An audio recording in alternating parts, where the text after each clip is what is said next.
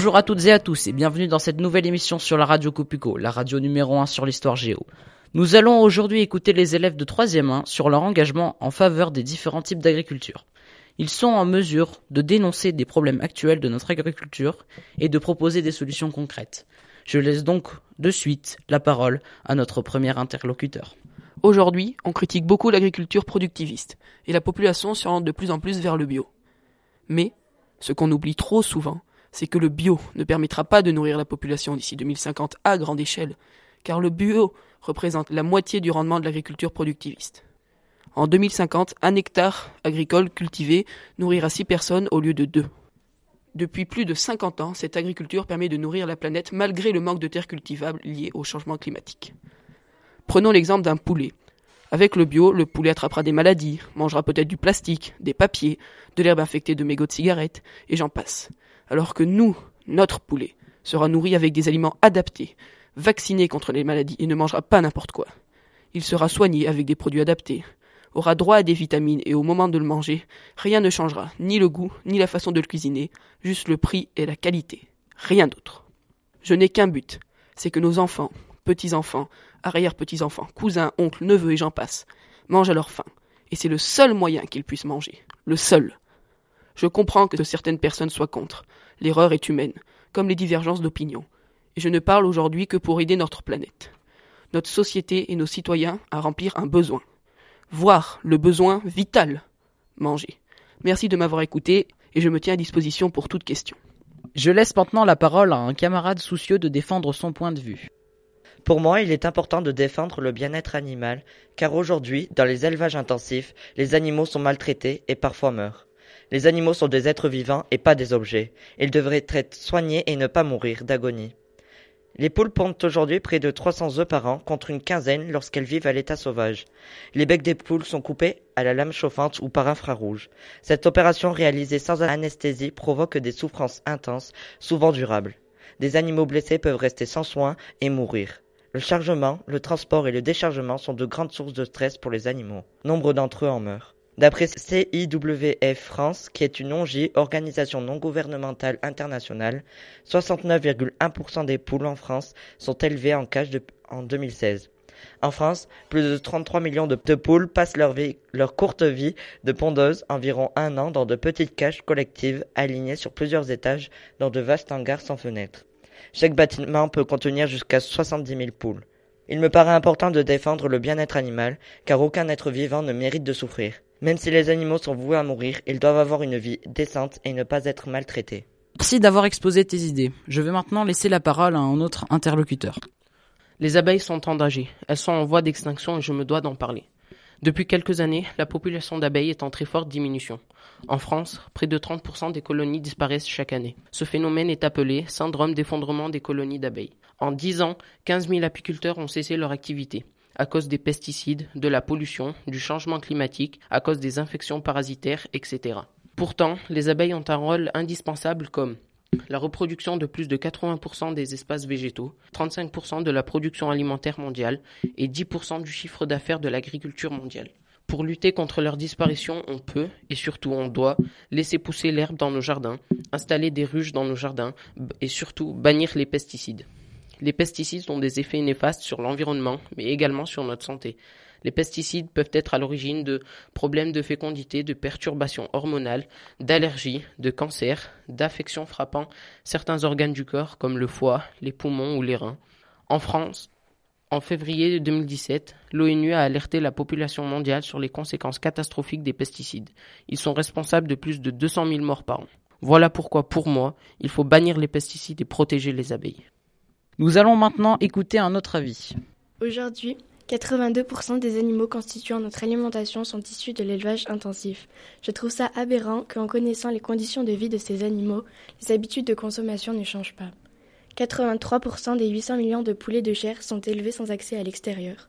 69% des 48 millions de poules pondeuses sont élevées en batterie de cage. 99% des 36 millions de lapins sont élevés en batterie de cage et 95% des 25 millions de cochons sont élevés sur des caillebotis en bâtiment sans accès à l'extérieur. Le bien-être animal remet en cause l'élevage intensif. Certains animaux, élevés en élevage intensif, n'ont jamais vu le ciel et sont enfermés dans des cages inadaptées à leur corpulence. Dès le début de leur vie, des mutilations sont pratiquées pour adapter les animaux à leur claustration, à la surpopulation en élevage ou au goût des consommateurs. Épointage de bec, dégriffage de pattes des poules et des canards, coupe de queue, rognage des dents des cochons, écornage des veaux, castration des porcs, des veaux et des chapons. Les éleveurs pratiquant l'agriculture biologique élèvent les animaux dans de bonnes conditions et en plein air, ce qui favorise le bien-être animal. Les animaux ne sont pas maltraités et ont assez d'espace pour vivre. Voilà pourquoi il faut privilégier une viande issue de l'agriculture biologique. C'est en faisant ceci que les, que les choses changeront. Je vois que tu réagis. Présente-nous tes arguments. Quel modèle d'agriculture pour la France? Aujourd'hui, l'agriculture productiviste est le modèle dominant de l'agriculture française. Mais utilisée avec trop d'excès, les abeilles sont mises en danger. En tant que consommatrice, je pense qu'il est important de changer nos comportements. Selon l'ONU, l'Organisation mondiale des Nations Unies, la population mondiale est passée de 1,76 milliard en 1900 à 7,75 milliards d'individus en 2017. L'intensification de l'agriculture est liée à la croissance démographique de la population, qui sera, selon les projections, comprise entre 9,7 et 10,8 milliards en 2050. Les besoins alimentaires vont donc suivre cette évolution. Selon le ministère de la Transition écologique et solidaire, 35% de ce que nous mangeons est lié à l'action des insectes pollinisateurs. Plus de 80% des plantes à fleurs dépendent directement de la pollinisation par les insectes. Il est donc important de protéger ces espèces. Les meilleurs insectes pollinisateurs sont les abeilles et les bourdons, mais certaines activités humaines, en particulier l'utilisation excessive de pesticides et la dégradation des milieux naturels, sont responsables du déclin de ces espèces. À ces causes s'ajoute le réchauffement climatique qui contribue à modifier les conditions de vie de ces espèces. Par exemple, une floraison plus précoce peut ôter de précieuses ressources alimentaires à ces populations d'insectes qui s'affaiblissent, voire disparaissent. Une autre cause de disparition des abeilles est le frelon asiatique, apparu en France dans les années 2000. Il se révèle être un nuisible très invasif du fait de l'absence de prédateurs et de son alimentation, qui est composée principalement d'autres insectes et d'abeilles. Pour préserver la population des abeilles, il existe plusieurs solutions. À notre échelle, on peut leur réserver un espace dans son jardin ou installer une ou plusieurs ruches. Vous pouvez aussi parrainer des ruches, par exemple avec l'association Un pour les abeilles. Planter dans son jardin des espèces mellifères locales riches en pollen et en nectar. Conserver des zones de friche végétale pour le développement des insectes. Consommer des produits issus de l'agriculture biologique. Lutter contre les frelons asiatiques en plaçant des pièges ou certaines espèces de poules près des ruches. Ou encore des plantes carnivores qui mangent les frelons. D'autres solutions plus globales peuvent être envisagées et nécessitent l'intervention des pouvoirs publics, comme interdire les pesticides ou lutter contre le réchauffement climatique. Le changement est donc possible. Je laisse maintenant la parole à un camarade soucieux de défendre son point de vue. Pour moi, l'agriculture productiviste est la solution pour nourrir durablement la planète. La population augmente. Il y aura 9 milliards d'individus en 2050. La production agricole mondiale va doubler. Je pense qu'il va donc falloir travailler avec l'agriculture productiviste pour plusieurs raisons. Grâce à ce système d'agriculture, on pourra nourrir 6 personnes par hectare en 2050 au lieu de 2 personnes en 1960. Ensuite, cette agriculture crée des milliers d'emplois en France et en nourrit des milliers chaque jour. Certes, cette agriculture nourrit plus, mais ses produits ne sont pas bio. Je comprends que certaines personnes privilégient le bio, mais à mon avis, le bio n'est pas une solution pour nourrir la population mondiale. Abordons maintenant un sujet différent. C'est un fait indiscutable aujourd'hui. Je vous le rappelle, les animaux ne sont pas des machines. Ce sont des êtres sensibles à la douleur et au plaisir. Ils ressentent des émotions, ont des désirs et leur vie compte pour eux. Pourtant, dans notre société, la plupart des animaux sont considérés comme des machines qu'on peut entasser dans des élevages et tuer à la chaîne. Et quand on voit les poussins tout juste éclos qui vivent seulement 41 jours prisonniers de ces sinistres élevages, où ils y souffrent souvent de graves problèmes de santé, tels que les pattes déformées, de cloques pectorales, de surpopulation extrême, et les agriculteurs soumettent souvent les animaux à des procédures douloureuses, telles que l'ébécage, qui consiste à amputer une partie de leur bec. Ils sont violemment jetés dans des caisses et conduits à l'abattoir où ils y sont enchaînés par les pattes et suspendus à l'envers. Ils sont ensuite égorgés ou étourdis par une décharge électrique directement à la tête. En 2007, 58 milliards d'animaux terrestres ont été abattus dans le monde pour la viande. Le nombre d'animaux aquatiques tués pour la consommation humaine est bien plus élevé encore. Ils sont comptabilisés en tonnes et non en nombre d'individus. En 2006, selon la FAO, la production des pêcheries s'est élevée à 92 millions de tonnes. 190 bovins adultes, qui correspond à 95 animaux par type d'abattage. Plusieurs associations défendent justement la maltraitance animale, comme L214, la FAO et la SPA.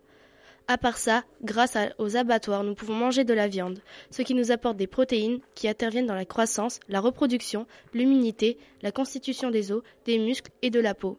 Elle apporte aussi des lipides qui interviennent notamment dans la régulation de la température du corps et transportent des vitamines A, D et E. Elle apporte ensuite du fer qui est impliqué dans le développement cérébral, les capacités physiques et la résistance aux infections. La viande apporte ensuite du sélénium qui nous protège du vieillissement des tissus et des maladies cardiovasculaires. Elle nous apporte ensuite du zinc et enfin, elle nous apporte des vitamines B3, B6 et B12. Les animaux sont généralement âgés de quelques mois. Ils subissent un voyage stressant et terrifiant vers l'abattoir, où certains sont tués alors qu'ils sont encore conscients. Ils, ont de nombreux problèmes de santé. Ils sont nourris d'un cocktail de médicaments qui provoquent parfois une croissance corporelle démesurée. Ils sont enfermés dans des conditions insalubres et des environnements surpeuplés. Les bébés sont arrachés à leur mère et mutilés, alors que les femelles sont à plusieurs reprises inséminées de force. Je comprends que cela est, parfois difficile pour les hommes, car les animaux sont souvent stressés et ne se laissent pas faire. Mais je voudrais qu'ils rendent l'animal conscient instantanément et maintenir cet état d'inconscience jusqu'à la mort. Je le sais, certains abattoirs le font déjà, mais malheureusement pas tous. Alors c'est pour cela qu'il faudrait que le travail soit effectué par des opérateurs formés et compétents. Nous allons maintenant écouter un autre avis. Aujourd'hui, je vais parler de la pollution de l'eau liée à l'utilisation des pesticides dans l'agriculture qui me semble inadmissible. Pour moi, l'agriculture biologique est une méthode qui exclut les produits chimiques. Les motivations des agriculteurs et des consommateurs sont de meilleurs revenus, une meilleure santé de travail et la protection de l'environnement. 148 pesticides ont été trouvés dans l'eau et 90% des eaux sont en forte concentration de nitrates. Je comprends le productivisme, mais ces nombreux pesticides peuvent entraîner des cancers, des maladies bleues, mutations, troubles digestifs, nerveux ou respiratoires, mais aussi des, effets réprotoxiques.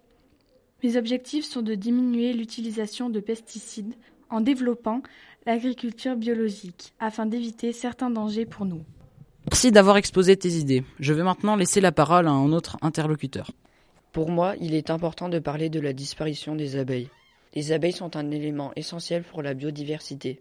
La mortalité des abeilles domestiques en France est estimée à 30% en 4 mois. Le ministère de l'Agriculture et l'Agence de sécurité sanitaire ont en présenté les chiffres. La mortalité hibernale a atteint 30% du cheptel français. Les apiculteurs appellent la France et l'Europe à sortir d'un modèle agricole reposant sur les pesticides. Plusieurs manifestations ont eu lieu pour alerter le pouvoir public. Les abeilles servent à polliniser les fleurs, les aider à se développer. Les atteintes du modèle productiviste à la faune et à la flore, à l'environnement général et à la santé humaine ne cessent de s'aggraver. Pour aider les abeilles, la seule solution est d'arrêter ou au moins réduire l'utilisation de pesticides. Je vois que tu réagis. Présente-nous tes arguments. Je trouve qu'il est important de défendre le bien-être animal, car aujourd'hui, dans les élevages intensifs, les animaux sont maltraités, parfois meurent.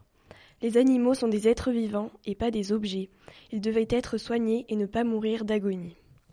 Ça n'est pas normal qu'aujourd'hui, les poules pondent près de 300 œufs par an, contre une quinzaine lorsqu'elles vivent à l'état sauvage. Les becs des poules sont coupés à la lame chauffante ou par infrarouge. Il faut savoir que cette opération est réalisée sans anesthésie. Elle provoque donc des souffrances intenses, parfois durables. Des animaux blessés peuvent rester sans soins et mourir, ce qui est intolérable. Autre chose, c'est que le chargement, le transport le déchargement sont de grandes sources de stress pour les animaux. Nombre d'entre eux en meurent. 69,1% des poules en France sont élevées en cage en 2016. En France toujours, plus de 33 millions de poules passent leur courte vie de pondeuse, un an environ, dans de petites cages collectives alignées sur plusieurs étages dans de vastes hangars sans fenêtres. Chaque bâtiment peut contenir jusqu'à 70 000 poules, d'après une ONG qui s'appelle CIWF France. Il me paraît important de défendre le bien-être animal, car aucun être vivant ne mérite de souffrir. J'ai conscience que les animaux sont voués à mourir, mais malgré cela, ils doivent avoir une vie décente. Je laisse maintenant la parole à un camarade soucieux de défendre son point de vue. Aujourd'hui, je veux supprimer le glyphosate. C'est un pesticide cancérigène qui cause des dommages sur les chromosomes et l'ADN. Son action destructrice des mauvaises herbes a un impact direct sur la biodiversité. La pollinisation des abeilles est en danger. Chaque année, environ 9000 tonnes de glyphosate est utilisée. Le Centre international de recherche sur le cancer classe le glyphosate comme cancérigène probable pour l'homme, sur la base de 350 études scientifiques indépendantes. La suppression du glyphosate serait le bio. Le développement de l'agriculture biologique entraînerait des effets positifs pour notre territoire, pour la protection des éléments naturels, mais aussi en termes de développement économique et durable, la santé des personnes, la préservation des paysages. Il existe des, des solutions. Osmabio a mis au point un produit dont les bioactifs proviennent de plantes qui, combinées ensemble, permettent d'éliminer d'autres plantes non désirées. C'est pourquoi le développement du bio est important dans la société. Abordons maintenant un sujet différent. Environ 5% des Français sont végétariens. Je pense qu'être végétarien, c'est une façon de moins consommer, car la viande que l'on achète au supermarché n'est pas, pas produite par de petits producteurs, ni dans des grandes fermes bio, mais dans des fermes productivistes. Pour moi, L'agriculture productiviste n'est pas une solution pour que tout le monde mange sainement. Peut-être que grâce à cette agriculture, le monde pourra manger durablement, mais les animaux, eux, continueront à être maltraités.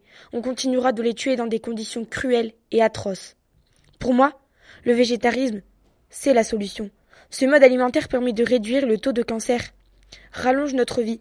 L'esthétique est plus favorable, les cheveux sont brillants, les ongles sont moins cassants, ce qui montre une bonne santé. Le végétarisme, c'est la solution pour lutter contre l'agriculture productiviste. Il faut que le taux de, végétariens augmente. J'espère que les gens prendront mon projet à cœur et qu'ils comprendront ma démarche.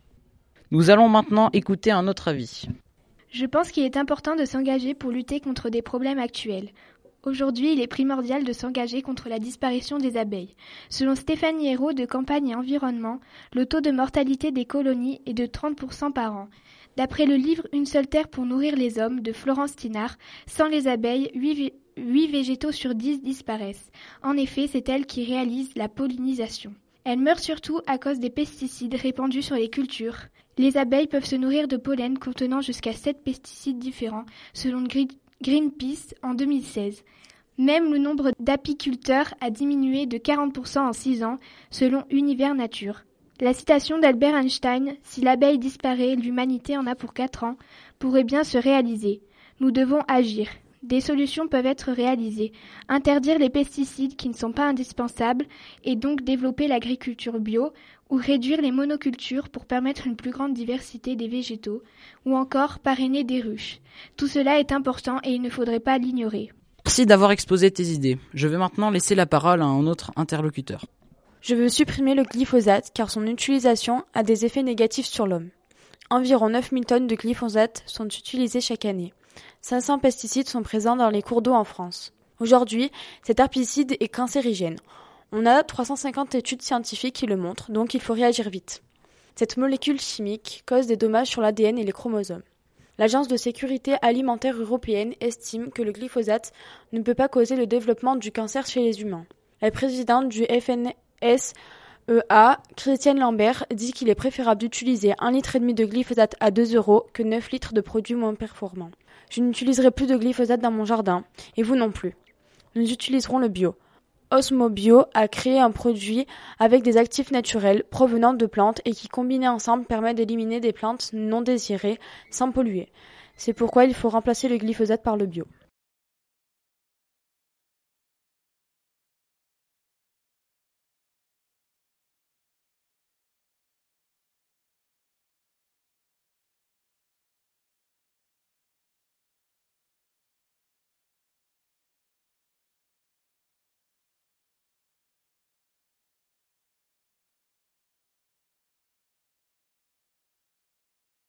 Nous allons maintenant écouter un autre avis. Le glyphosate, sous le nom de Roundup, est vendu et produit par la société Monsanto.